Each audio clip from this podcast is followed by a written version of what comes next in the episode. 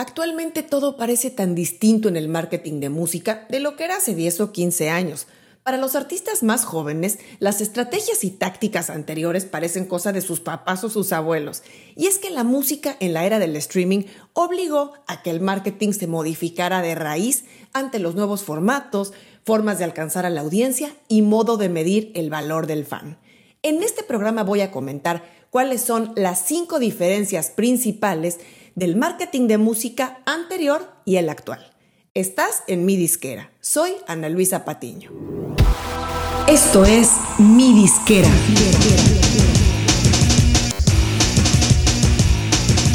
Mi disquera, donde tu música es tu negocio. La primera diferencia que encontramos es el valor del fan ayer y hoy.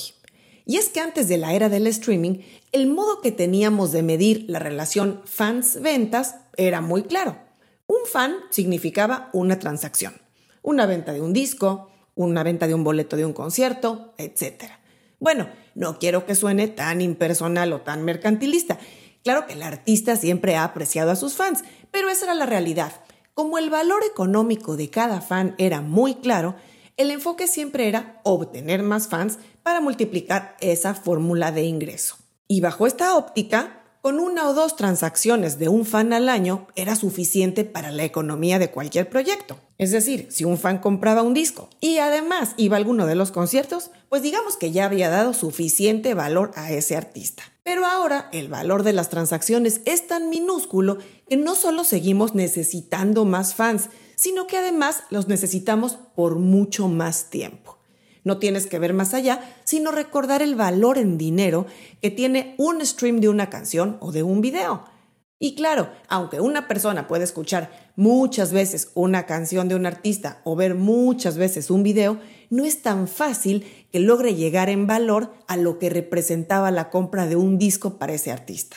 Dicho esto, está claro que actualmente no le basta al artista capturar la atención de sus fans cuando lanza un disco para que lo compren sino que además tiene que mantener el engagement a lo largo de mucho más tiempo para que esa persona siga escuchando su música repetidamente, siga viendo sus videos una y otra vez y bueno, eventualmente ir a alguno de sus shows, presenciales o virtuales, para que así el valor económico de ese fan siga siendo relevante. Y esto nos lleva a la siguiente diferencia. Dos, el nuevo objetivo.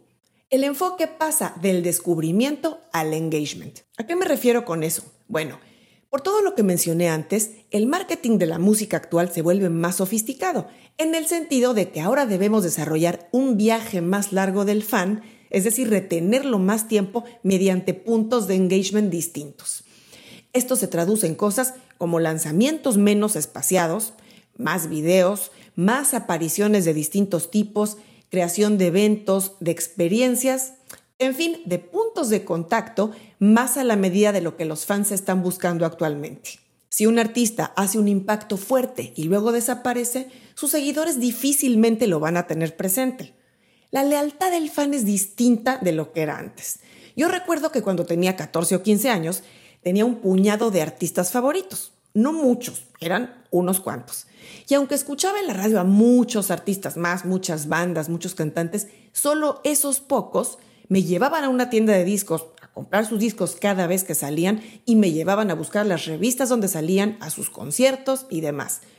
Porque claro, cada disco era una inversión.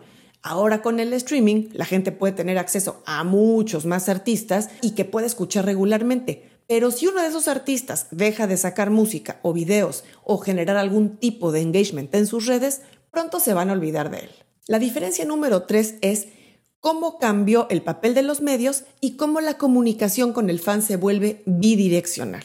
Bueno, antes las estaciones de radio, las revistas, los periódicos, los canales de tele y los rostros y voces detrás de esos medios eran el gran intermediario entre el artista y el público digamos que tenían un papel protagónico. Porque bueno, sabíamos que si no era a través de ellos, era muy difícil escuchar o saber de nuestros artistas. Hoy, el papel de esos medios, aún en sus versiones digitales o reformadas, se ha diluido bastante. El artista está más al frente y además, muy importante, los mensajes ya no son unidireccionales, es decir, del medio hacia la gente, sino que ahora la comunicación es más bidireccional. va de un lado a otro, ida y vuelta, entre el artista y su público. Podemos decir que la voz y la imagen del artista llega en crudo, en directo, o al menos se hace parecer así. Nada más directo y auténtico para un fan que recibir los mensajes del artista de viva voz, viéndolo en video, en su teléfono, escuchando su voz. Y para el artista también, hoy puede tener esa retroalimentación directa de sus seguidores, de sus fans, en tiempo real.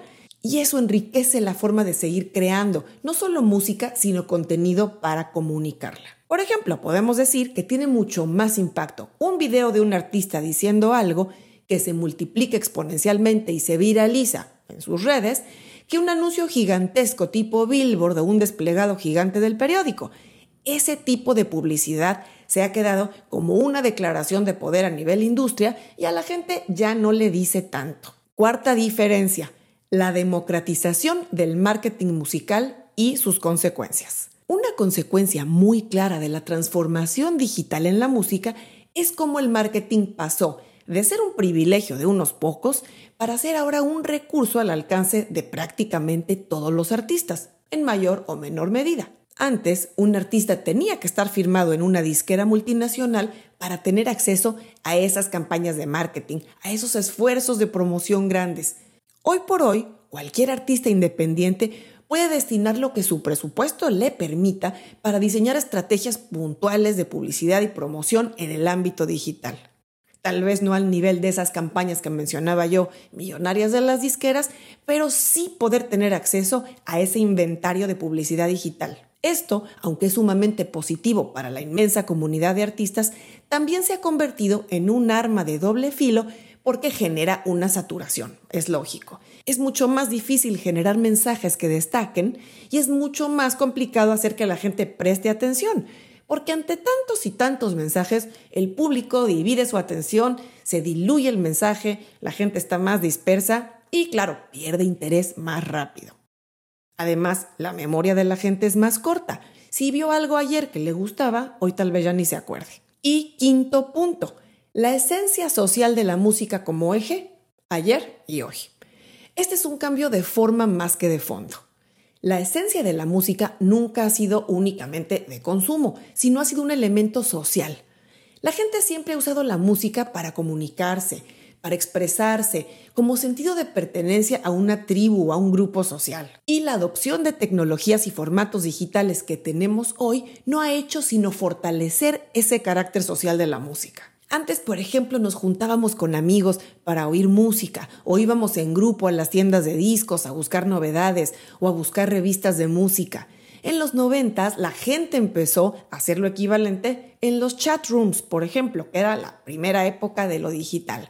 Y se empezó a compartir la música digitalmente, claro, primero de forma pirata, pero desde la década pasada, gracias a la intersección de los servicios de música digital con las redes sociales, la música se comparte y se descubre como nunca antes. Y como conclusión de todo esto, podemos afirmar que la forma de hacer marketing ha cambiado, no solo como consecuencia de los cambios radicales en los formatos y en los lenguajes de la era digital, sino también por la necesidad de afianzar esa conexión entre fan y público a otro nivel para mantener el engagement tan primordial para la economía de un proyecto hoy por hoy. De fondo, todo esto no quiere decir que el marketing tradicional haya muerto, sino que evoluciona incorporando nuevas ideas, nuevas estrategias y nuevos lenguajes distintos a los que usábamos antes. Así, el aprender a escuchar a su audiencia y darle lo que quieren dentro del nivel posible a nivel personal y artístico se ha vuelto un trabajo mucho más refinado para el artista, más demandante, y sobre todo algo que requiere mucho más involucramiento directo del artista como persona de lo que era antes. Hasta aquí llegamos con el programa de hoy. Espero que te haya gustado. Es un programa un poquito más filosófico y de ideas, pero bueno, vale la pena hacer este tipo de reflexiones de cuando en cuando para saber dónde estamos parados y qué es en sí la esencia del marketing que estamos haciendo en la música. Nos vemos muy pronto.